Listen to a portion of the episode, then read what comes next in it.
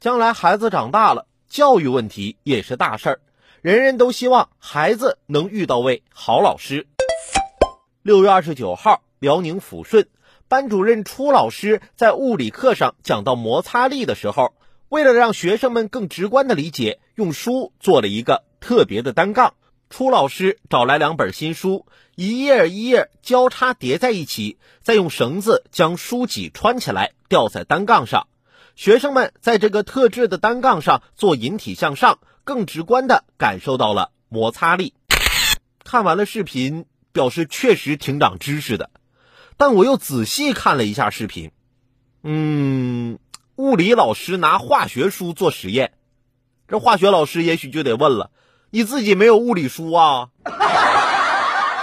其实知识的教授也是可以很生动的。不要嘲笑啊！数学题里为什么都是一个水池，一边出水一边进水？总说这样的题有什么意义？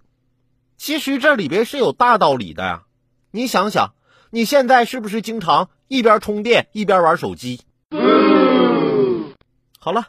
今天的评论来了，我们先聊到这儿。有更多新鲜事儿和段子，如果想和我分享，欢迎添加关注我的个人微信六六三三二九零八六六三三二九零八，或者在蜻蜓 FM 上搜索关注“评论来了”。我们明天见。